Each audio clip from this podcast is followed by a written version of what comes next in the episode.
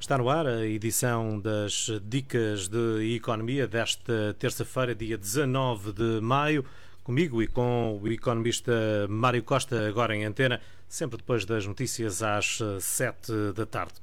Os proprietários já podem arrendar os seus imóveis à Câmara de Lisboa, recorrendo em troca benefícios fiscais. Mário, explica-nos lá como é que isto vai funcionar no programa Renda Segura, que vem, no fundo, apoiar todos aqueles que já teriam, ou muitos daqueles que teriam uh, habitações para uh, o turismo e que agora uh, acabam por estar a levar com um prejuízo enorme. Boa tarde, João. É verdade. nós sabemos que houve muito incentivo por parte das autarquias, nomeadamente do Porto em Lisboa, em fazer a reabilitação das casas, isso no sentido, por um lado, de reabilitar toda a zona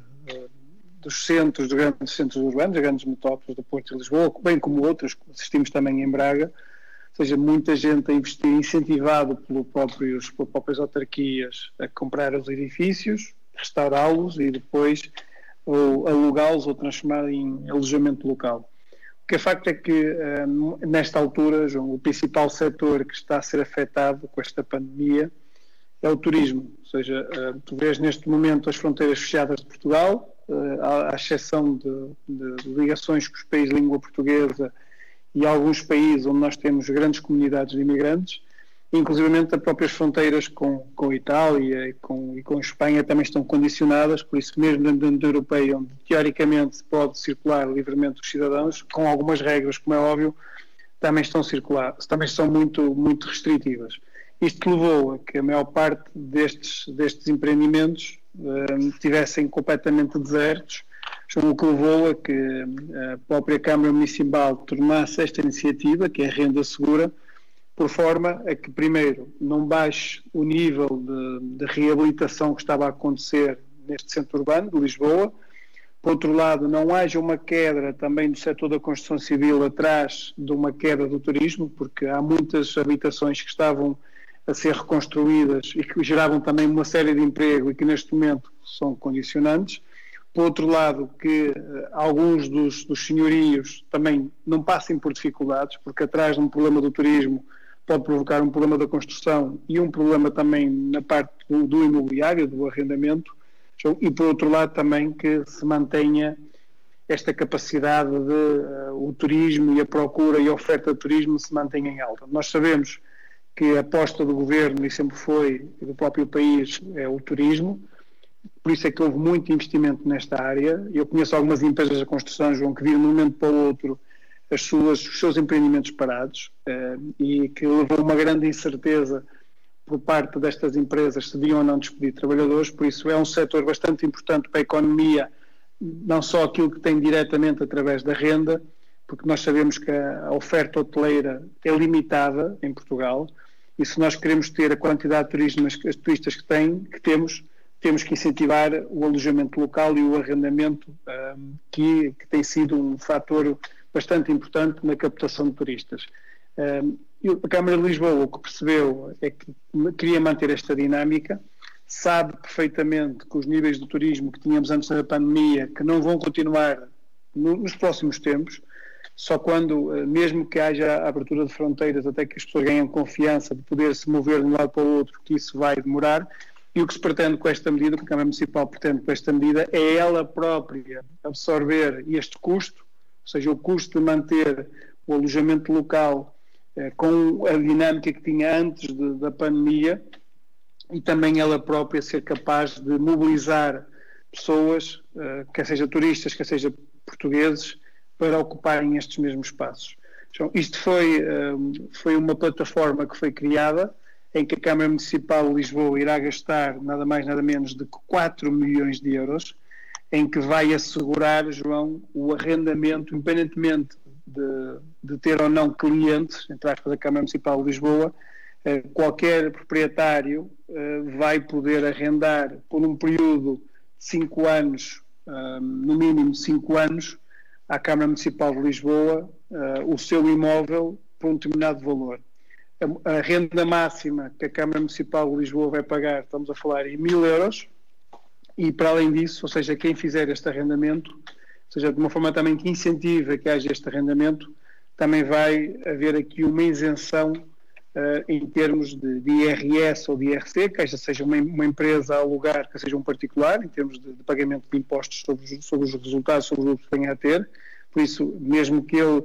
ganhe algum valor com esta renda, com esta renda que vai passar à Câmara Municipal de Lisboa, não vai ter qualquer imposto a pagar sobre isso. Uh, e por outro lado também não vai ter vai ter também isento de imposto municipal sobre imóveis porque o imposto municipal sobre imóveis é pago à própria autarquia por isso não fazia sentido estar a render a autarquia e depois de pagar num valor ou seja que na prática o valor que a autarquia pagava ficaria mais barato porque tinha de descontar o valor que também ia receber por parte do IMI esta é uma situação que, que abarca as, os imóveis que estejam em Lisboa. São apartamentos que um, ou casas que, que, podem ser de alojamento local ou casas normais, ou seja, apartamentos normais. Uh, teoricamente, eles não querem com mobília, com mobília, mas pode ser feito, ou seja, em algumas exceções, no caso de alojamento local, podem alugar com mobília e, referente aos valores de arrendamento, tem uma majoração na ordem dos 10%. Então, isto são normalmente uh, arrendamentos por prazos de 5 anos, automaticamente renováveis, em que uh, só no caso de ambas as partes, ou uma das partes não querer, com antecedência mínima de 150 dias, ou seja, estamos a falar aqui em 5 meses, pode denunciar o contrato antes de ele chegar ao fim, ou seja, chega aos 4 meses e tal, aos 4 anos e tal, e eu não quero mais renovar. Senão, automaticamente que renova. Uh, só tem um contrato que pode ir mais longe, que pode ir até 6 anos, que é no caso entre que haja uh, o contrato que é feito e o rendimento propriamente dito, se o inquilino, ou seja, se o senhorio fizer obras, poderá ter um prazo maior em termos de arrendamento para que também faça, possa compensar as mesmas obras que vai fazer. Relativamente aos valores das rendas que a Câmara Municipal vai pagar, uh, estão, estão tabulados.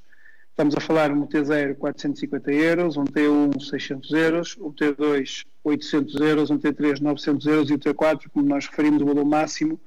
são à volta de mil euros. Como é que funciona? Há uma plataforma própria, há uma, o que estamos a falar agora são 300 mil uh, apartamentos ou, ou, casas que se vai falar, são 300 mil casas em que uh, vai ser colocada uma plataforma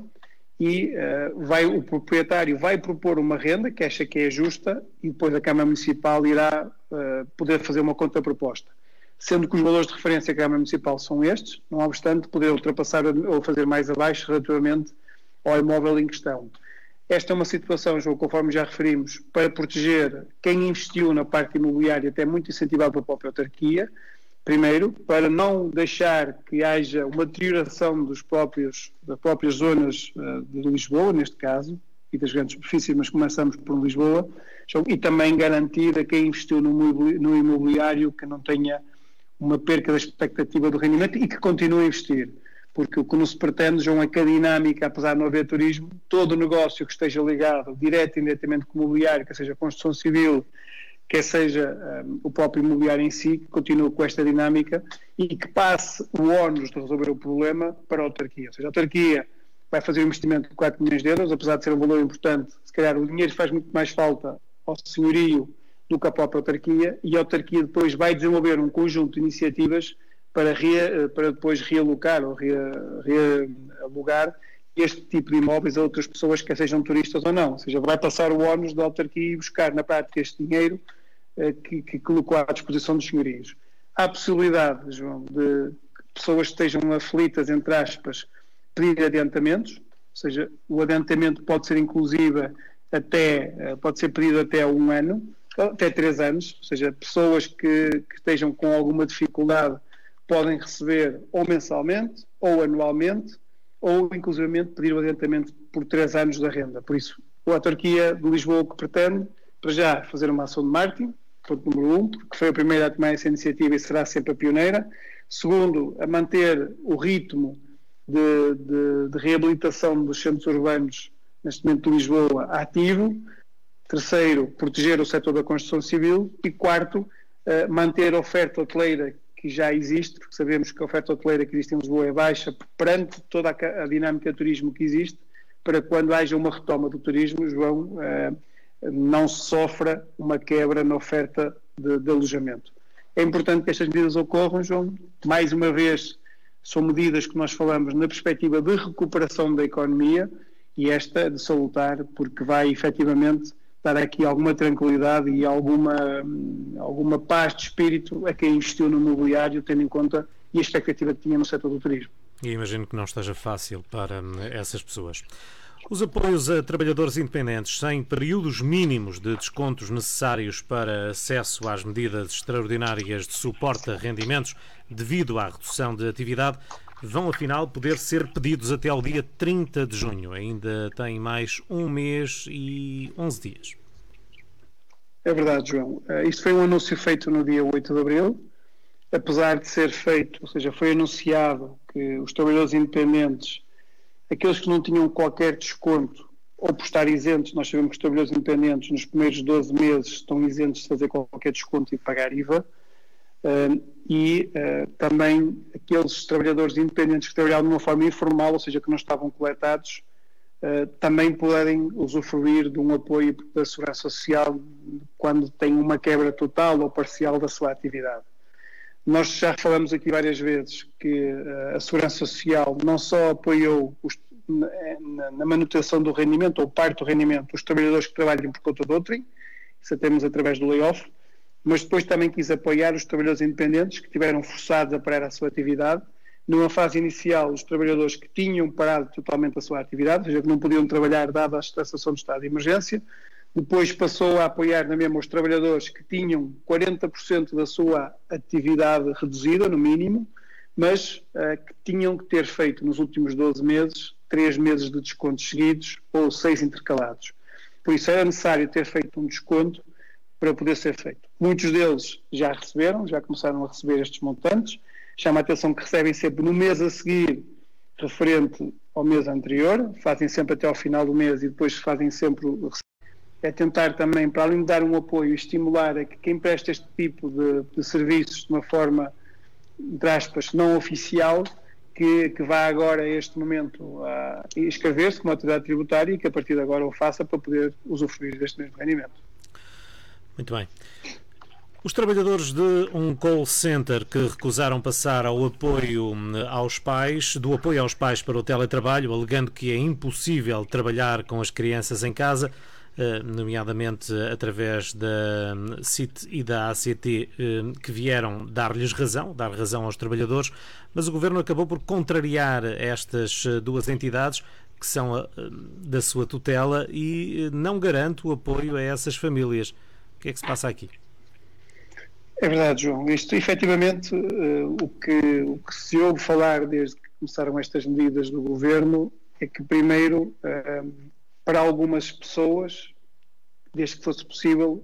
o teletrabalho seria obrigatório. Ou seja, as pessoas teriam que, que, vir para casa, conforme nós falámos, durante o estado de emergência, durante o estado de calamidade, e o teletrabalho, desde que fosse possível, o teletrabalho era obrigatório. Um, e depois surgiu uma medida adicional em que o governo dava um apoio extraordinário à família. Ou seja, com esta paralisação das escolas e os alunos nós 12 anos, as crianças de nós 12 anos, a ter que ficar em casa e ter que estudar uh, por via uh, remota, ou seja, através da telescola, do próprio do canal da RTP Memória, e através de, dos sistemas de internet e digitais que estão disponíveis para a própria escola, ou seja, promoveu é que o próprio Estado também desse um apoio extraordinário aos pais que tinham que ficar a tomar conta dos filhos em casa. Então, o que se passa é que o Estado foi muito claro em que Uh, o pai que pudesse, uh, que tivesse que ficar em casa com os filhos, mas que pudesse trabalhar por teletrabalho, não estava, ou seja, não teria este apoio extraordinário à família, ou seja, teria que acumular na prática o cuidar dos filhos e ao mesmo tempo também trabalhar. E esta é a norma que está neste momento em vigor uh, e que é, que é aceita, entre aspas, por toda a gente, porque o governo assim o impôs. O que se passa é que não só essas duas instituições que falaste alertaram que uh, nem sempre isso é possível. Só para que recuarmos um bocado no tempo, ou seja, este apoio que as pessoas estão em casa que recebem é sempre um apoio também inferior uh, ao salário que oferiam, ou seja, sempre dois terços do valor que recebiam mensalmente, sendo que tinham como mínimo o salário mínimo. Por isso, quem ficasse em casa a tomar conta dos filhos e não trabalhasse,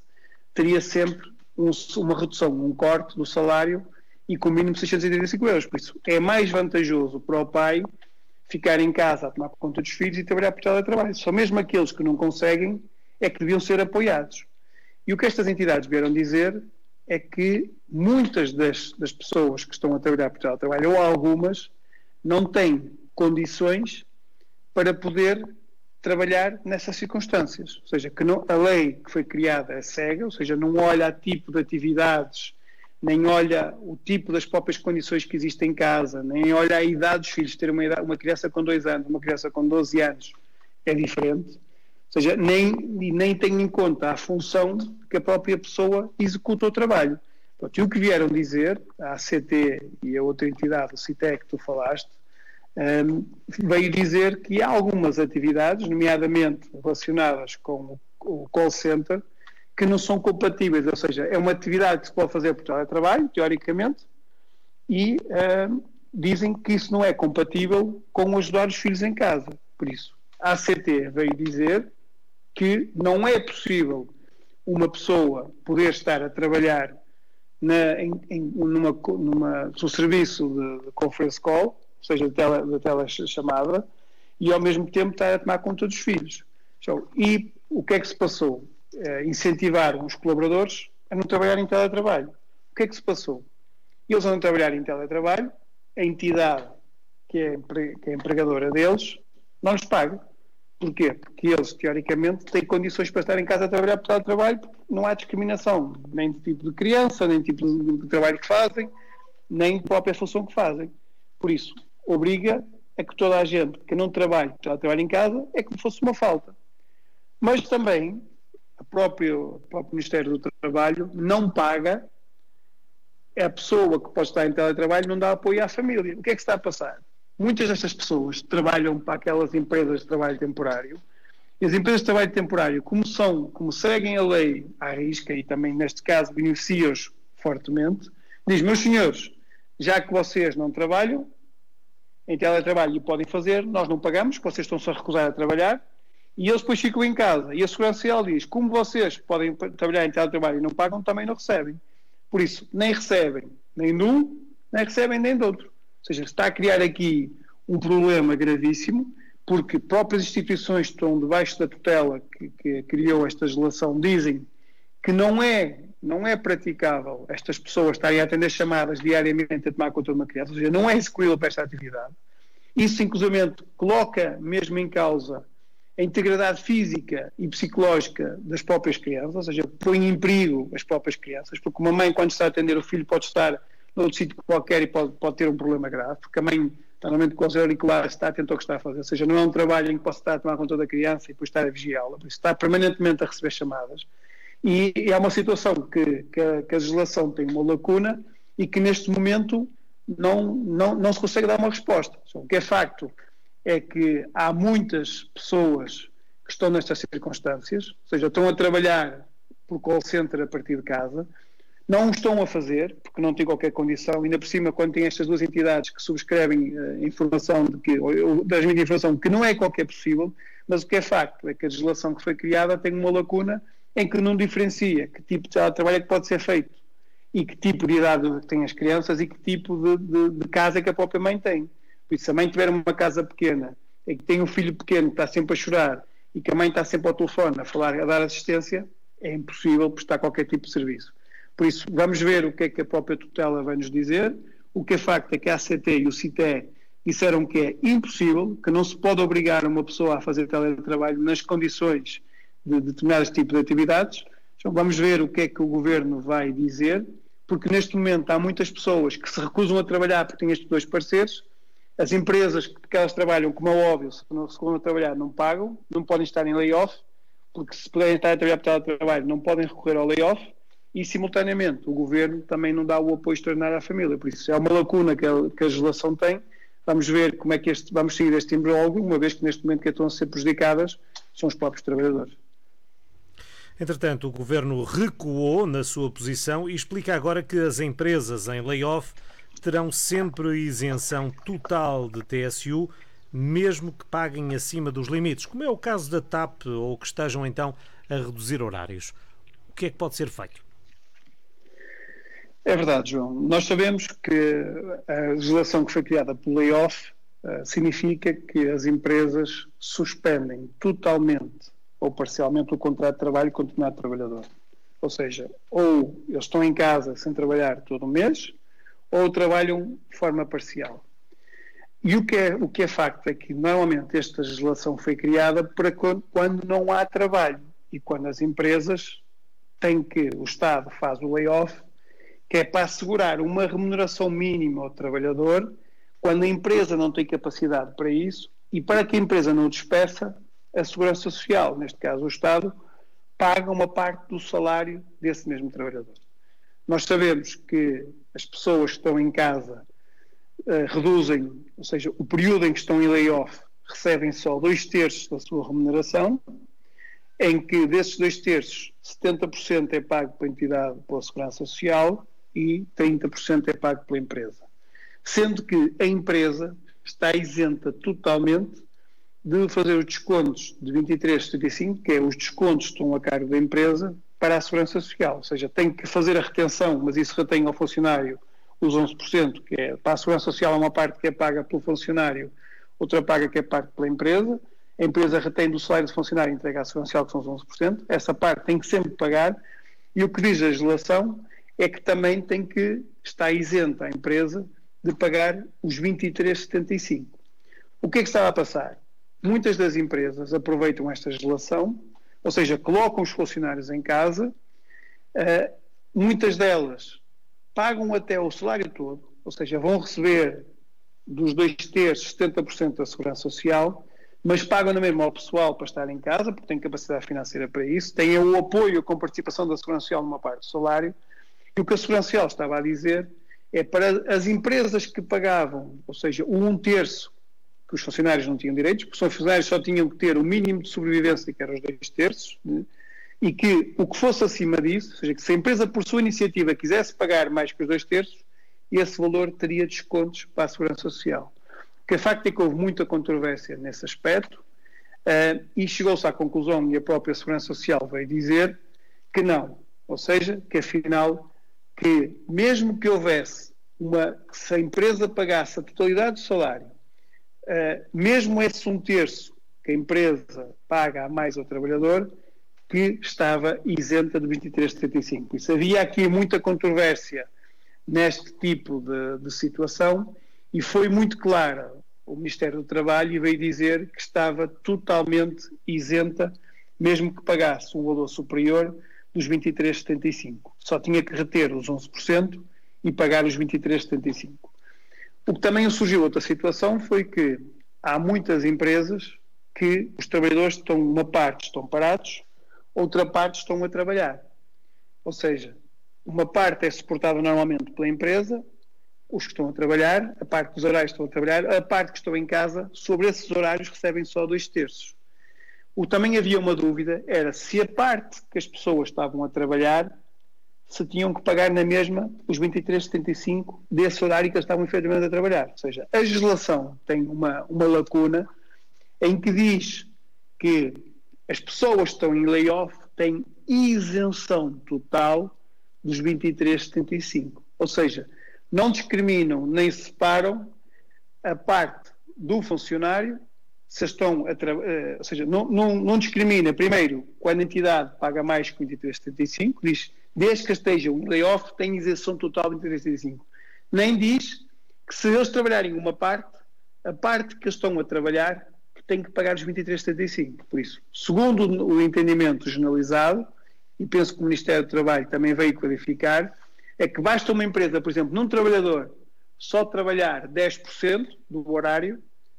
que a empresa está automaticamente isenta de totalidade do, do trabalhador dos 23,75, ou seja, não só sobre esses 10 que já tinha isenção, mas também pelos 90% que ele está a trabalhar,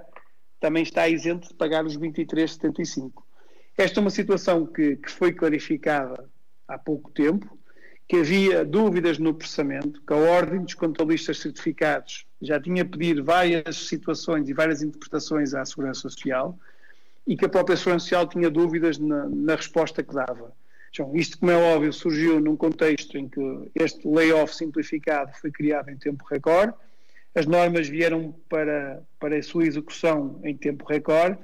e neste momento ainda estamos a ajustar, ou seja, o layoff simplificado está quase a terminar